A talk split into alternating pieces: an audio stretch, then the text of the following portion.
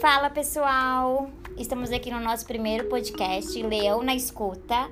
Eu sou Miriam Vidal, trabalho na Leão Alimentos e Bebidas e no nosso primeiro episódio a gente vem falar de um assunto bem importante que está em alta esse mês, que é o Dia da Consciência Negra. E comigo estão algumas convidadas muito especiais e vou apresentar para vocês também. Aqui nós temos a Lídia Cortelazzi. Oi, gente! A Gabriela Oliveira.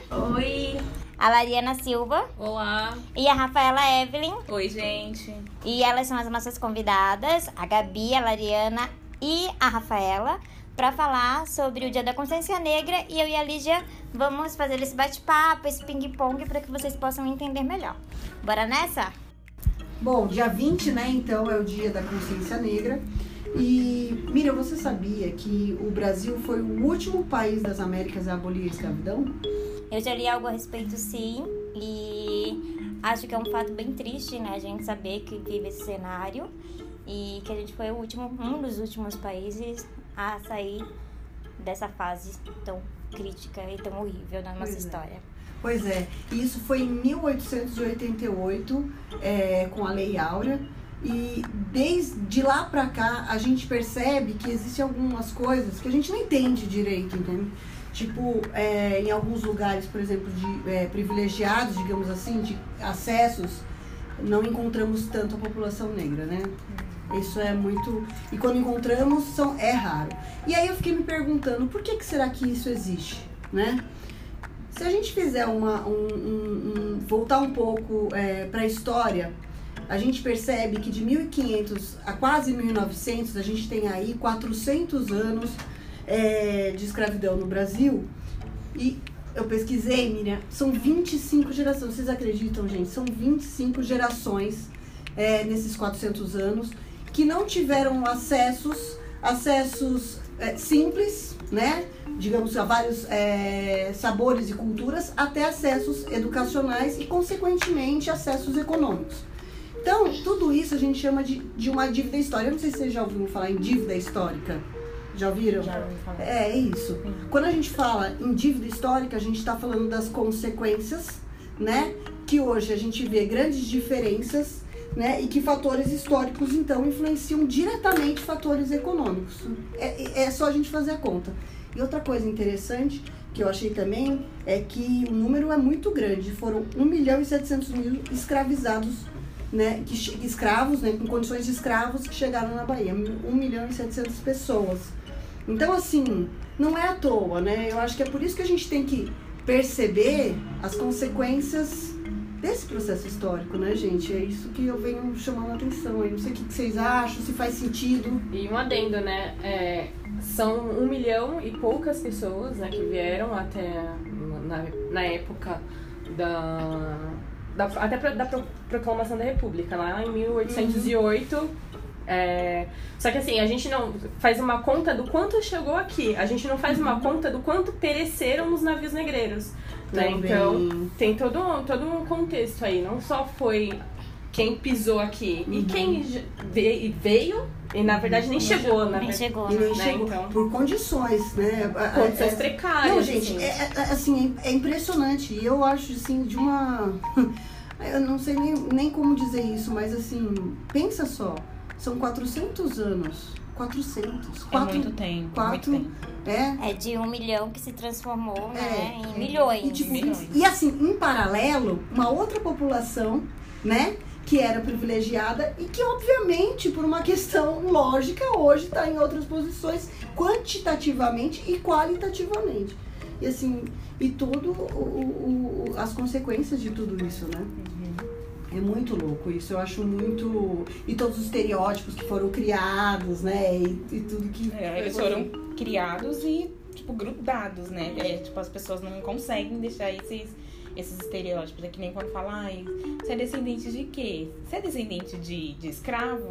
Não, pra mim a escravidão não é uma descendência, né? Assim, ao E- meu ver. Mas é aí que tá. É, mas, por exemplo, você é descendente de alemão, você é descendente de índio, descendente de escravo, ninguém nasceu escravo, Uhum. né? Assim, na minha visão. Ninguém nasce escravo. Naquela época, nasciam-se escravos porque os pais já eram escravos, que colocaram naquelas Nas condições. condições. Isso. Por isso que a gente fala, escravos escravos e escravizados, né? Até uma, Uma vez... né, etnia. É, É, Não, é uma etnia, É, exatamente. não é uma etnia. Não é é. uma etnia. Até a gente tava conversando, né, Mi, sobre Uhum. isso, né? De escravos e escravizados, né? Por quê? Por que que eram, né, é, é- é interessante a gente trazer né, esse, esse termo escravizados? Porque foram pessoas, assim como eu, você, eu e você, Uhum. que foram colocados numa condição e, Sim. assim, legitimados, né? Exatamente. Legitimados. Legitimada. E é- e é uma certidão de nascimento, né? Legitimados como propriedade. Exatamente. Ah, e sabe o que eu lembrei? Uma outra coisa que eu tava vendo lá do- do- dos inventários, né? Não sei onde que eu vi, um, um- um canal educacional. Até nos inventários, né? Que são documentos que você coloca quais eram suas posses. Es- Eles são documentos históricos e lá estão nomes, tá? O nome de fazenda, o nome de, sei lá, de, de, de, um, de uma... De uma de uma propriedade e o nome de um escravo. escravo. Sim, É um e como- você ia numa feira, olhava e escolhia o seu. É. Como se fosse uma blusa. E, Uma coisa. E é engraçado Tá porque na assim, moda, o negro você mais bonito. É, Você tinha os, os escravos, né? Que são aqueles que realmente ah, eram escravizados, os filhos do- dos escravos. E mesmo assim, aque- aqueles escravos mesmos que eram os escravos libertos, que eles chamavam, não tinham qualquer de todos os direitos. Eles não eram considerados cidadãos. Então eles não podiam. Nem, nenhuma, nenhum direito era delegado a esses, esses negros que eram libertos. Exatamente. Tanto é que Então a eu- liberdade nunca foi Nunca ao foi, né? É, ele, ele, por exemplo, não poderia frequentar o mesmo lugar que os senhores estivessem, por mais que ele tivesse a carta de alforria dele. porque trouxe toda uma questão né, de, de, de, de- estereotípica, mas também histórica, no sentido que até se você é, tirar disso de uma cultura, mudar uma cultura, não só simbólica, mas também econômica, porque eles não eram alfabetizados, por exemplo. Então, assim, as pessoas dessas 25 gerações que estavam paralelamente, que, que tinham seus direitos garantidos, tinham, eram alfabetizados, já, já tinham acesso a muitos repertórios. Então, assim. Hum, E uma coisa legal que a. Não, não legal no sentido de que coisa boa, né? Mas que a Rafa falou e que eu acho que é importante a gente trazer para essa mesa é que essa dívida é histórica, esse peso, essas gerações que passaram vivenciando é, essa trágica posição de ser uma pessoa escravizada é que até hoje ainda muitos conceitos formados naquele momento, naquelas gerações, ainda são grudadas na mente das pessoas que vivem hoje. Que hoje, né, a gente fala de mais de um século de, de, de, em que a escravidão acabou, mas as pessoas ainda sentem isso na pele. E aí, para trazer isso para a roda também, eu acho que é bem legal a gente abordar esse assunto. Eu queria ouvir primeiro da Gabi, como que como que você se sente, como que é pra você, ou como que você desde quando você nasceu, criança, se você sentiu é, esse peso realmente de ai tá grudado, alguns conceitos, alguns padrões têm que estar estabelecidos e tem que ser dessa forma. E se causou algum impacto, como que que foi? Conta um pouquinho pra gente. Eu tive a sorte de ter uma família muito. que pega muito forte nesse ponto. Meu pai é negro, minha mãe é branca, mas o meu pai sempre foi muito orgulhoso, no sentido de dizer que a cor da pele dele, as características físicas dele não, não interferiam na pessoa que ele era. Ele era tão bom quanto qualquer pessoa, independente das características físicas. Então, meus pais me ajudaram muito e é um privilégio e eu reconheço isso. Então, quando eu era criança, é, sempre tinham piadinhas, sempre existiram, mas eu sempre fui uma pessoa de posicionamento. Então, eu sempre falei: não, não gostei da brincadeira, você pode não fazer de novo. Porque caso você faça, eu vou chamar meus pais. Então, melhor não. Então, não faça. Eu sempre fui uma pessoa de posicionamento. E sempre ajudei Te muito os espero lá na saída, né? Exatamente. Gosto, eu acho bem legal. E, e eu levei, assim, isso pra minha vida. E assim, situações de preconceito que marcaram minha vida, eu só tive uma. Mas não que eu não tivesse sofrido preconceito antes. ma- É que eu sempre realmente fui muito forte em relação a isso. E aí, na rua, né, que foi quando eu comecei a andar de ônibus, tudo, com 12 anos, é, quando eu tava no ensino médio, eu entrei no ônibus e aí entraram duas senhoras com a Bíblia no braço e quando me viram, começaram a gritar de que como podia, na vida delas, elas terem que ficar no mesmo lugar que uma macaca. Como assim? Começaram a gritar, as duas com a Bíblia no braço. E aí eu debati e falei, Hum, Então, senhora, se a senhora tá tão incomodada com a cor da minha pele, com as minhas características, saia do ônibus, porque eu não vou descer. Eu paguei assim como você e tenho o mesmo direito. E elas desceram e pegaram o ônibus de trás, de tão incomodadas que elas ficaram. E ninguém levantou a mão pra, Pra ah, fazer falar, nada, fazer né? nada. É porque, tipo, ai, não me incomoda, não é comigo. Não, não é Não é comigo, é. Não é a minha dor, ah, É não é a minha dor. exatamente É. isso que eu ia falar. As pessoas Isso. não se incomodam porque não é a dor delas. Uhum. Não Falta é empatia, né? Falta, falta mais do que isso. Acho que falta respeito mesmo. Sim, E total. falta falar disso dentro das escolas de um, de um, de um modo. Eu senti muita falta disso na minha, no meu, na, minha, na minha formação. Ainda mais no ensino médio. Eu fiz ensino técnico e a gente viu pouquíssimo disso. E falam que é um ensino melhor e em relação a isso não, não se for dito. Então fa- falta falar, as crianças não têm consciência. Xingar de, de ah, você é uma gorila. É aí eu- que eu falo pra vocês sempre aqui na Leão é o. Assim, todo, toda vez que eu tenho que falar sobre as minhas características, eu falo que aqui na Leão, quando eu fui fazer o processo seletivo, eram 10 pessoas, 9 homens, todos brancos, e eu era a única negra e mulher. E eu passei. Então, eu, graças aos meus pais e ao que eu vivo, eu sempre eu tenho muito orgulho de quem eu sou. E independente do local que eu vou, eu sempre falo, é, eu não sou menor que ninguém, eu sou grande, eu me orgulho do que eu faço, do que eu sou. E eu ocupo os lugares mesmo. Não me. Não é uma coisa que me, me retrai. É, as porradas são grandes, mas não é o chão, não é o seu lugar, né? É. Eu acho que é isso que tem que estar bem na cabeça sempre. Muito legal. Aí vocês querem trazer mais algum relato? Lariana, Rafaela? Eu quero. eu quero. Não, é assim, é falando. Eu assisti um vídeo do Emicida, né? Que ele fala sobre racismo e tal. E ele falou uma coisa que me chamou bastante atenção. E que eu vivi isso, né? Que a gente, a gente não entende o racismo. Assim, algumas pessoas não conseguem entender o racismo. Eu acho que talvez até pelo ponto que a Gabi trouxe, por não falar muito. O pai dela conversava muito com ela sobre isso. E quando criança a gente não entende, a gente passa a entender o racismo mais quando a gente vai entrando na adolescência. Então eu vivi diversas cenas de preconceito na escola e pra mim aquilo era normal. era normal, Então, assim, né? seu cabelo é ruim, sabe? Tipo, ai, macaco e coisas do tipo. E aí eu comecei a alisar o cabelo muito nova, né? Eu sempre falo do meu cabelo, porque eu comecei a alisar muito nova. E eu lembro que teve uma cena, eu até comentei com um amigo meu esses dias dessa cena. Essa cena eu lembro até hoje. A menina chegou, colocou a mão no meu cabelo e tava liso. E ela falou, nossa, é liso seu cabelo? Eu falei, é, é o meu cabelo. tipo, me achando, porque eu tava com cabelo que nem era meu, gente, tava alisado. E aí depois eu, quando eu fiz a transição e tal, eu, eu lembrei dessa cena. Eu falei, gente, eu aderi aquilo como meu por conta do que as pessoas falavam pra mim na escola, sabe? Porque pra mim o cabelo crespo não, não, era, não era o padrão Não da escola. seu, não, era, né? não era eu. Pra mim o meu cabelo era liso porque eu aceitei aquilo como uma característica minha, porque as pessoas falavam de mim. E aí você vai crescendo, você vai passando a entender. é, e você vai começando a ver as dificuldades mesmo. Então, assim, a gente sente sim o peso da dívida histórica. Eu- uma vez eu fui fazer uma entrevista de estágio e eu lembro que eu nu- nunca tinha trabalhado e tive que me virar pra arrumar condução para atravessar até Guarulhos e tudo mais. E chegou lá, a moça falou: "Não, não, não tem vaga". Que eu falei: "Não, moça, mas ó, o CIE me mandou Tá aqui a confirmação, o CMS, ela, não, a vaga não é aqui. E aí, enfim, fui embora, maior dia de chuva e liguei pro CIE, o CIE, depois de uma semana, não, mas a vaga foi preenchida. Realmente tinha a vaga aberta, sabe?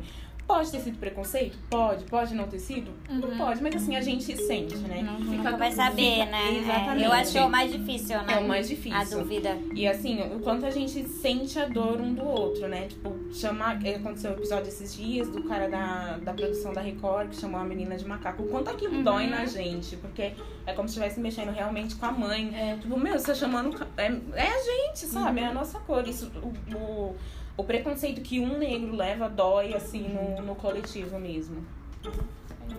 Eu, assim, no contrário, né, no contraponto, não, não sofri muito preconceito, né, então, é, normalmente, por isso que eu falei que nesse podcast, provavelmente eu seria o contrário das Adoro, né? É bom. né, então, assim, eu não, não sofri muito, mas por que não? Talvez até possa ter sofrido e eu nunca percebi, porque eu sempre tive enraizado que eu deveria ser o melhor que eu podia ser, então, assim, independente da minha cor, independente do que eu fizesse, eu sempre fui a, a primeira aluna da, da escola, que era sempre as melhores notas, da faculdade a mesma coisa. Então eu sempre procurei me direcionar para o melhor que poderia ser. Uhum. Então eu nunca sofri tanto preconceito assim. E é como eu falei, se eu sofri, eu nunca percebi, Uhum. né? Só que por um outro lado, essa, essa semana eu tava conversando com uns amigos e aí eu descobri que tinha uma pessoa que por trás havia falado de mim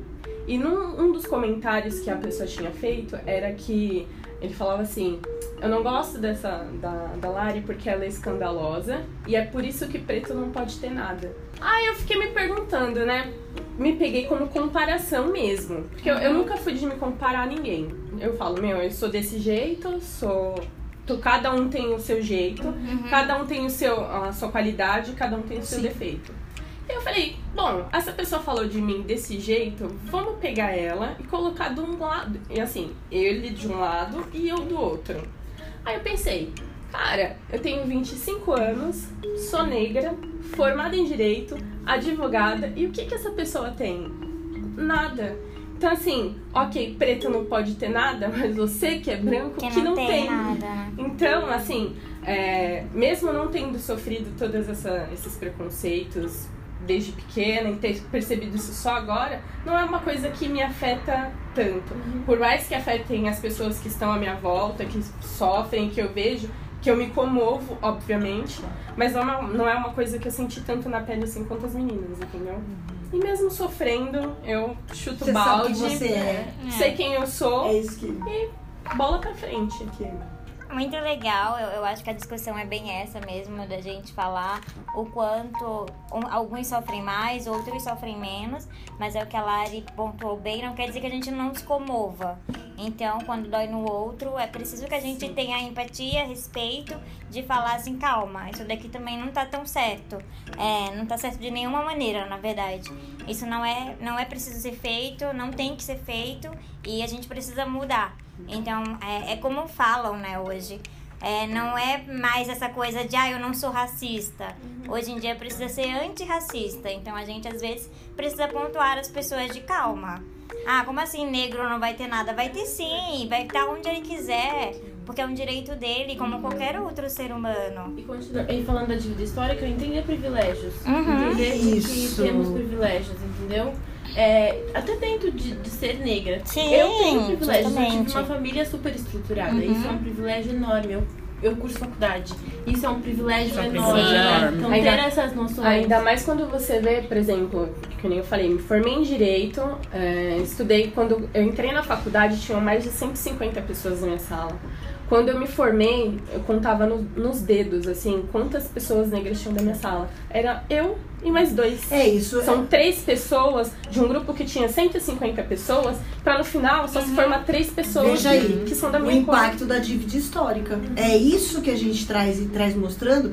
Isso mesmo, é um privilégio. É um Mas que privilégio. cada dia mais essas diferenças elas fiquem menores. Sim. Que, que, que a gente. E por isso que existem algumas políticas afirmativas, por isso que existem vários grupos aí que estão aí tentando é, é, é, acelerar esse né? processo de como a gente faz para daqui um tempo, é, nessa formatura, ter 50%, 50%, 60%, 40%, enfim, para que essas diferenças elas diminuem e diminuam e que, na verdade, os privilégios eles sejam equalizados. Equalizados. Isso daí, para mim, é, é um papel nosso nessas construções que você traz, Miriam, maravilhosas, e as minhas também, Lariana, Gabi e, e, e, e, a Rafa. e a Rafa, e eu acho que é isso. A gente tem que pensar nessas, nessas, é, nesses vetores que vão diminuir essa dívida É, histórica. e outro ponto, né, que eu, que eu acredito ser importante a gente levantar também, que quando a gente fala em dívida histórica,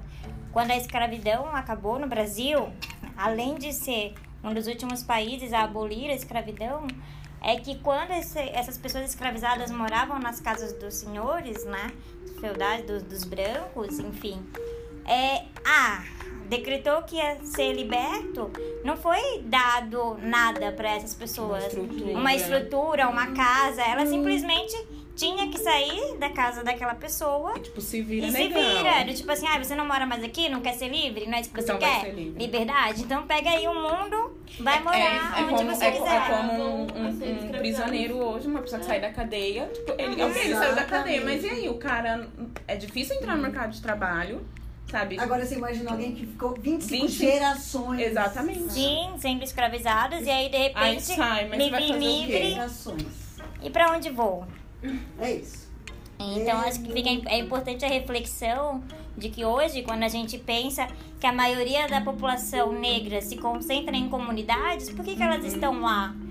Justamente por isso, elas não tinham pra onde ir. E eu queria até levantar um ponto, né, que hoje a gente tem muita consultoria de RH, consultorias de emprego e tal, focadas para pessoas negras.